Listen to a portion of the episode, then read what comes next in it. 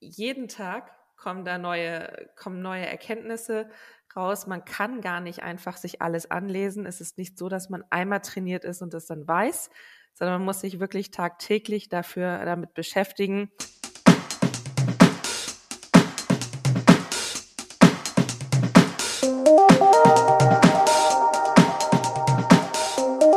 Herzlich willkommen zu einer neuen Ausgabe der Lernkurve, dem Podcast für alle Fans von Corporate Learning and Communication. Wir schauen mit unseren Gästen auf aktuelle Themen und Entwicklungen rund um Lernen und Kommunizieren in Unternehmen. Mein Name ist Dirk Schwendt. Thema heute Training zu Nachhaltigkeitsthemen ESG. Das gesellschaftliche Bewusstsein für das Thema Nachhaltigkeit, das wächst ja stetig, wie wir alle hören und lesen und sehen überall. Und damit steigt natürlich auch die Relevanz der entsprechenden Kategorien im, bei den Unternehmen, Environment, Social, Governance, kurz abgekürzt ESG. Und das bedeutet natürlich, wenn diese Themen auch an, an, an Relevanz gewinnen, dass die Mitarbeiter in der Breite zu diesen Themen Bewusstsein bilden sollten und auch trainiert, geschult werden sollten oder müssen. Was ist vor diesem Hintergrund von Learning-Verantwortlichen bei der Etablierung von ESG-Trainings zu beachten? Welche Formate bieten sich an und wie wird sich das Thema generell entwickeln? Darüber spreche ich heute mit Friederike Sönneken, Sustainable Finance Lead für Accenture im deutschsprachigen Raum. Hallo Friederike. Hallo Dirk. Friederike, erstmal simpel zum Einstieg. Was ist ESG überhaupt und warum hat das Thema Learning und vielleicht sogar auch das Thema Change Management da eine Relevanz? Genau, also ESG ist ja die ähm, quasi die Abkürzung für Nachhaltigkeit oder ein ganz wesentlicher Aspekt davon, nämlich die Environmental, Social and Governmental Aspekte, die dahinter stehen, die es greifbar machen und immer mit dem Ziel, dass wir eigentlich hier in eine nachhaltige Wirtschaft kommen, dass wir mit den Ressourcen wirtschaften, die wir haben, die nachwachsen, die wir nachproduzieren können und dadurch natürlich ähm, auf der einen Seite Wachstum, aber auch Wohlstand schaffen können. Und warum kommt das so schnell? Ich glaube, es kommt jetzt mit Macht. Es ist ein Thema, was es schon sehr, sehr lange gab, was jetzt aber für uns alle sehr spürbar wird. Wir hatten einen Sommer der Wetterextreme, sowohl von den Temperaturen her als auch von den vom Starkregen und von den niedrigen Pegelständen in den Flüssen, dass schon Lieferketten betroffen sind. Wir haben aber auch eine sehr große Regulatorik, wo jetzt dieses ganze Thema Nachhaltigkeit formalisiert wird. Und wir haben auf der anderen Seite natürlich auch eine Next Generation mit den Fridays for Future, die das ganz aktiv einfordert, dass wir dort unser Verhalten ändern. Und nichts, nichts zuletzt haben wir ja Frameworks unterschrieben. Wir haben den European Green Deal, wo ganz klare ähm, Zeitlinien auch vereinbart sind, bis wann wir denn bestimmte Sachen und ähm, Stati erreicht haben wollen.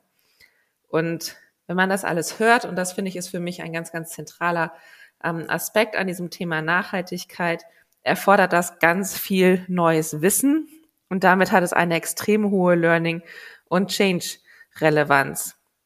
Denn jeden Tag kommen da neue, kommen neue Erkenntnisse raus. Man kann gar nicht einfach sich alles anlesen. Es ist nicht so, dass man einmal trainiert ist und das dann weiß, sondern man muss sich wirklich tagtäglich dafür damit beschäftigen.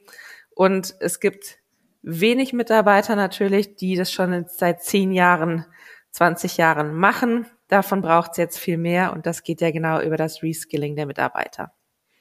Also wie du es beschreibst, ist das ja, und das, das, wie eingangs gesagt, kriegen wir alle mit, ist das ja ein gesamtgesellschaftliches Thema, eine gesamtgesellschaftliche äh, äh, Herausforderung. Warum jetzt äh, praktisch im, im, im Kontext des einzelnen Unternehmens? Warum ist es wichtig für das einzelne Unternehmen, seine Mitarbeiterinnen dazu zu, auszubilden? Kann man nicht sagen, hey, das ist eine ja, eher eine gesellschaftliche Aufgabe. Warum sind die Unternehmen da jetzt so in der Pflicht, wie du das beschreibst? Naja, die Unternehmen haben natürlich unterschiedliche Interessen daran. Auf der einen Seite sind sie dadurch, dass sie sich mit dem Thema auseinandersetzen, sich überlegen, wie sie sich dazu positionieren, wie das ihre Produkte verändern kann, wie das ihre Services verändern mhm. wird, aber auch, was sie einfach aufgrund anderer Rohstoffpreise verändern müssen, in den Lieferketten ändern müssen müssen Sie sich damit auseinandersetzen, was das Thema für Sie bedeutet. Und eine Auseinandersetzung auf Unternehmensebene bedeutet sicherlich auch natürlich immer bei den Mitarbeitern das Wissen aufzubauen, überhaupt diese Veränderung herbeiführen zu können.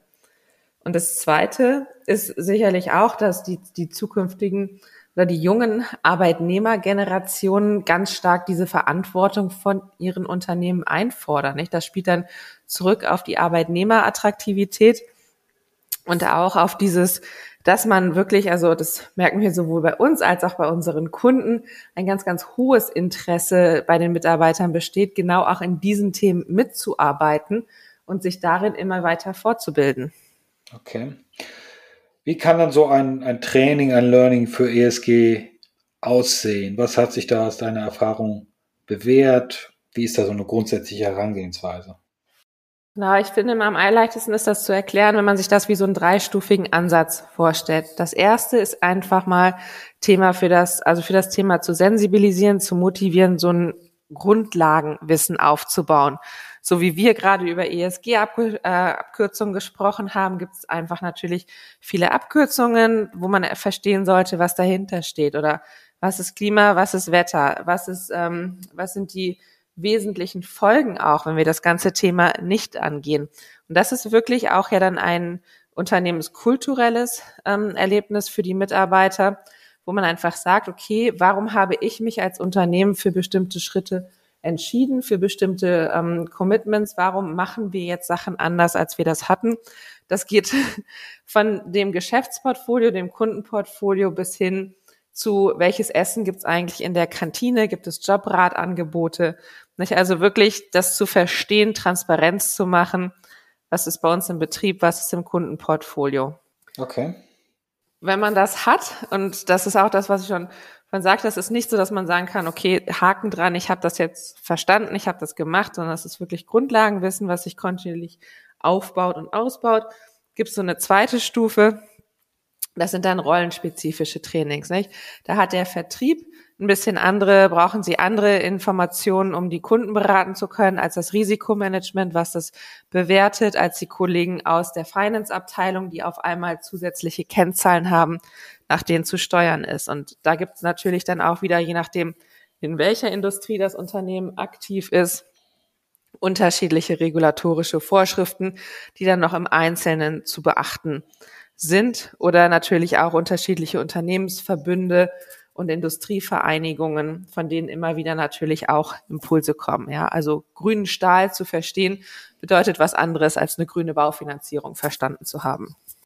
Ja, wenn ich da, wenn ich da nochmal nachfrage, also zum Teil sind dann auch ja die, weil du sagst, Vertriebsmitarbeiter, dann ja auch so etwas wie Ambassadoren für das Unternehmen hinsichtlich des ESG-Engagements im Allgemeinen, oder? Also neben dem Aspekt, der, der jetzt stärker produktbezogen ist, wie du ihn beschrieben hast.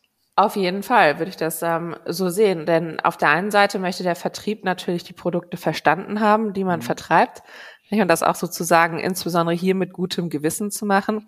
Auf der anderen Seite ist der Vertrieb auch die Stelle, wo natürlich eine Vielzahl an Rückfragen, Nachfragen von mhm. den Endkunden ankommt und wo wir ja aktuell auch in einer Stimmung sind oder in einer Situation, wo es viele Fragen gibt, aber noch gar nicht alle Antworten. Und ich denke auch genau darauf zählt nochmal dieses Motiv ein, dieses, dass wir in dem Thema alle viel zusammen lernen müssen und es einfach kontinuierlich ausbauen. Und denn wenn du dir genau das vorstellst, diese ganzen Fragen, die da kommen, das führt ja dann dazu, dass wir sagen, in der dritten Stufe oder ähm, dieses Trainingsansatzes hast du dann wirklich ausgewählte Experten in einzelnen Subindustriesektoren oder auch in einzelnen Schwerpunktthemen, ob das jetzt Betriebsökologie im Innengerichteten ist oder ob das die Sektorleitlinien und CO2-Accounting im Kundengeschäft ist, ob das bestimmte Reporting-Anforderungen sind, da wird es dann ganz vielfach und da bilden sich auch ganz spezifische Rollen aus. Okay. Das heißt, wenn wir jetzt nochmal das auch stärker auf das Thema Learning nochmal beziehen, es sind für, für diese drei Stufen, wenn man es so beschreiben kann, werden dann vermutlich auch ja unterschiedliche Lernpfade, unterschiedliche Inhalte und vielleicht auch unterschiedliche Lernformate relevant? Definitiv, denn was ich wichtig finde, ist es ja, dass es äh, ein Thema ist, das manchmal, man muss auch schon noch dafür motivieren. Ähm, mhm. Weißt du, was dich begeistert und wo du auch immer wieder den Rückschluss hast, nicht nur, ich habe jetzt die Fakten gelernt, sondern was bedeutet das denn für meine Arbeit, für meine Rolle? Welche Veränderungen kann ich damit erzielen. Und da kommen sicherlich ganz unterschiedliche ähm, Lernmedien zum Tragen, um es auf der einen Seite abwechslungsreich zu machen und aber auch auf der anderen Seite, um den, den Lernenden immer wieder darein zu involvieren. Nicht? Das eine ist ja, wenn du mal lernst, was macht eigentlich welchen CO2-Fußabdruck.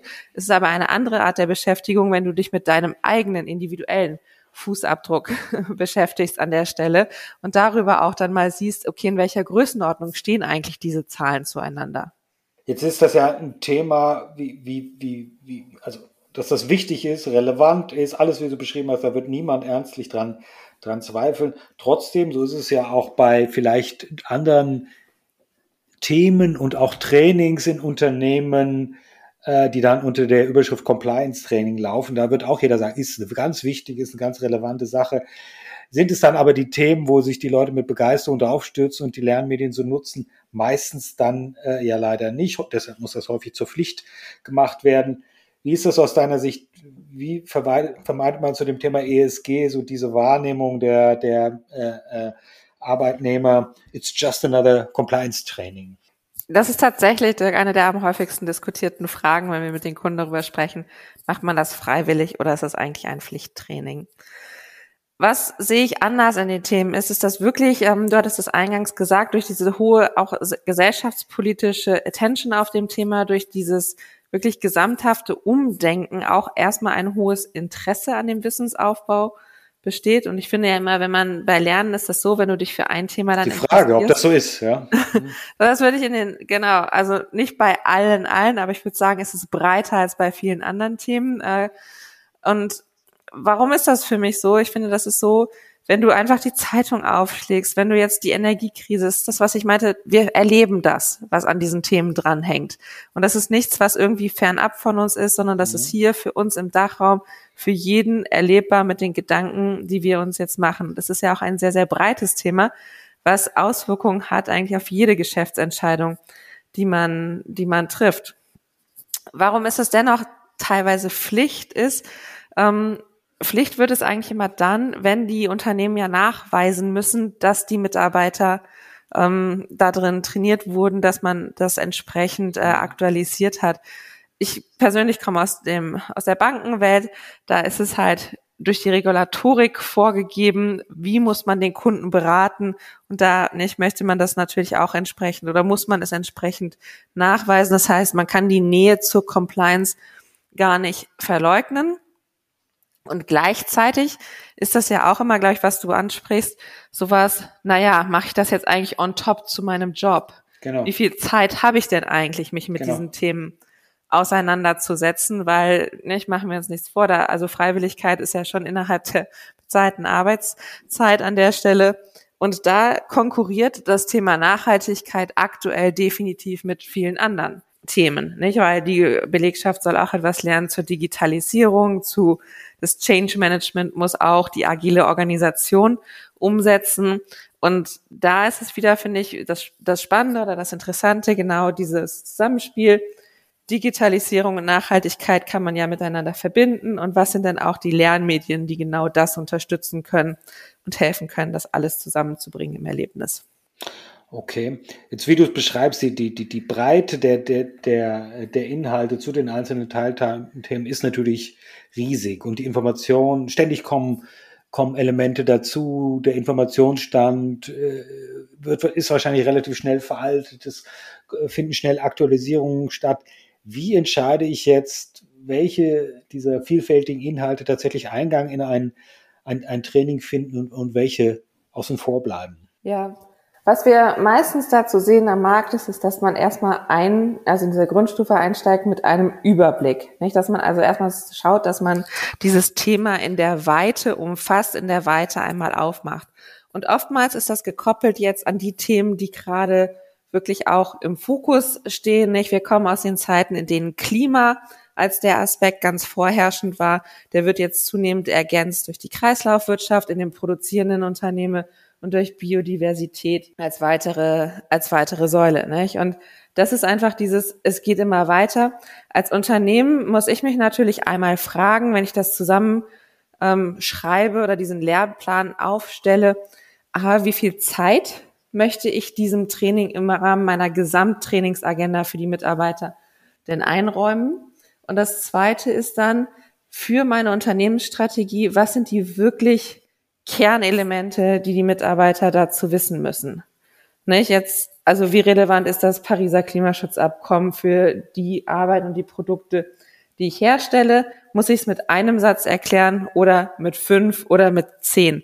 Und immer wieder auch diese Rückkopplung und der Rückschluss auf die Geschäftstätigkeit ist in meiner Erfahrung das, was dann die Mitarbeiter auch motiviert, sich damit auseinanderzusetzen und auch zu verstehen, welchen Beitrag zur Veränderung sie damit leisten. Trotzdem bleibt es natürlich immer noch eine, wahrscheinlich eine laufende Herausforderung, äh, auch vor dem, vor dem Hintergrund der sich verändernden und entwickelnden Schwerpunktsetzung. Welche Themen durch wo rein, in welches Training, in, in, in welches Format. Also vermute ich ist auch eine, eine laufende, wahrscheinlich auch eine laufende Maintenance, laufende Anpassung der, der Trainings, Inhalte und Pfade notwendig, richtig? Das auf jeden Fall, allein schon, weil es immer wieder neue Reporting-Pflichten gibt nicht? und neue ähm, neue Aspekte bei der EU-Taxonomie, die ja also ein Klassifizierungssystem für äh, nachhaltige Aktivitäten sein soll, haben wir jetzt die ersten zwei Umweltziele. Das sind zwei von sechs. Das heißt natürlich, wenn du jetzt diese zwei gelehrt hast, dann und die anderen vier kommen hinzu, würde man das wieder darum ergänzen müssen oder wenn die Sozialtaxonomie eingeführt wird. Das ist, ähm, das ist einfach ein Pfad. Das andere ist aber auch, was für mich hinzukommt, ist, wenn dann Unternehmen diese Sachen publiziert haben, es ist ja auch ein sich veränderndes Marktumfeld. Und für mich macht dieses, diese Dynamik das Thema so spannend und das macht mich also bei mir persönlich weckt das immer die Neugier, auch zu gucken, welches Unternehmen hat sich denn jetzt wie positioniert, wie damit beschäftigt, aus einer Learning und Change Sicht bedeutet das natürlich auch, dass es immer, immer wieder neue Aspekte gibt, dass man sich nicht auf dem Wissen ausruhen kann. Und ich würde auch sagen, in dem Thema hier macht es durchaus einen Unterschied zwischen, man hat es gehört, gelernt und man hat es einmal auch wirklich benutzt und angewandt. Nicht? Und auch durch dann den Übertrag, nämlich auf meine Rolle, was wir hatten von den verschiedenen Stufen, auf mein Geschäftsleben, lerne ich ja jeden Tag auch durchs Doing hinzu. Meinst du, das ist auch ein Bestandteil diese, diese, diese Trainings des, des Employer Brandings in gewisser Weise? Auf jeden Fall. Also ich kann sagen, dass es bei uns extremst begehrt ist, diese Themen ähm, mit zu erarbeiten und sich auch darin fortzubilden. Es gibt externe Zertifizierungen auch dafür und in dem Employer Branding würde ich sagen, sind es ähm, zwei Sachen. Das eine ist, dass du als Unternehmen nicht mehr einfach sagen kannst, ja, ja, du beschäftigst dich mit der Nachhaltigkeit, sondern dass das wirklich von den Mitarbeitern auch ja. eingefordert und hinterfragt wird. Was passiert denn da? Diese formellen Trainings und Zertifizierung würdest du sogar in der nicht finanziellen Berichterstattung ausweisen können ja, also wie viele und wie viele Mitarbeiter du geschult hast in dem Thema. Und das Employer Branding ist aber auf der einen Seite nicht für die junge Generation ist es schon da und für jeden anderen natürlich auch, wie zukunftsfähig sind denn diese Jobs, um die es da geht, die ausgeschrieben sind. Und da kann das auch wieder eine Rolle spielen natürlich, dass du viele Leute hast, die oder Mitarbeiter hast, die jetzt sehr gut sind im Risikomanagement, in Finance, in den Produktprozessen, diese sich aber alle verändern und sie natürlich mit der Veränderung mitgehen müssen.